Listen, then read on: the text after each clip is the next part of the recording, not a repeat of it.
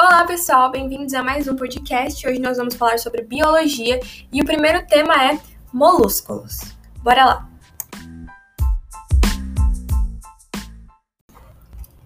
Características gerais dos moluscos. Os moluscos apresentam simetria bilateral, são triblásticos, ou seja, apresentam três folhetos embrionários, são celomados, ou seja, possuem uma cavidade corporal é, denominada celoma, são prostossômios, ou seja, o bolastro origina a boca. A organização corporal dos molúsculos envolve três partes básicas: o pé, a massa visceral e o manto. O pé é a estrutura responsável é, por ajudar o animal a se movimentar, a escavar e a se fixar no substrato. A massa visceral é a região onde ficam os órgãos do animal. E o manto é a dobra de tecido que recobre a massa visceral, responsável por produzir concha né, nos moluscos que possuem. Fisiologia dos molúsculos. Digestão. Os molúsculos são animais que apresentam um sistema digestório completo, com boca e ânus. Circulação. O sistema circulatório da maioria dos molúsculos é do tipo aberto, com a hemolinfa circulando no interior dos vasos e depois sendo lançada em lacunas presentes no corpo do animal. Respiração. Os moluscos apresentam diferentes estruturas relacionadas às trocas gasosas, que variam de acordo com o local onde esse animal vive.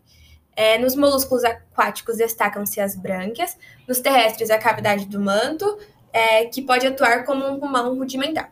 Em algumas espécies também se observa uma respiração cutânea.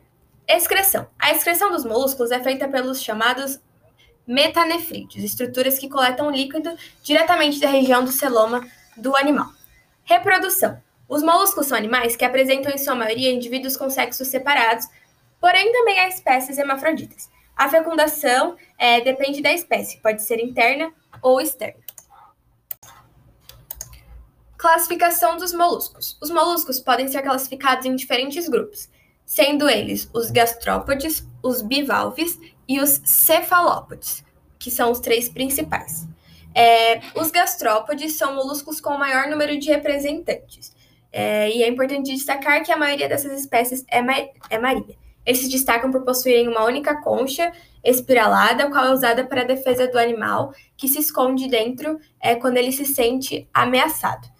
Uh, bivalvia. Os bivalves são molúsculos exclusivamente aquáticos que apresentam concha formada por duas partes articuladas. Essas partes se mantêm fechadas sobre o corpo do animal é, por conta da presença de músculos potentes. Neste grupo não é possível observar a presença de uma cabeça. Cefalópoda. Os cefalópodes são um grupo de moluscos que possuem tentáculos que partem da sua cabeça. Esses tentáculos são utilizados de diferentes formas para a locomoção do animal e para capturar as suas presas. Então, essas foram as características gerais dos moluscos. Muito obrigada.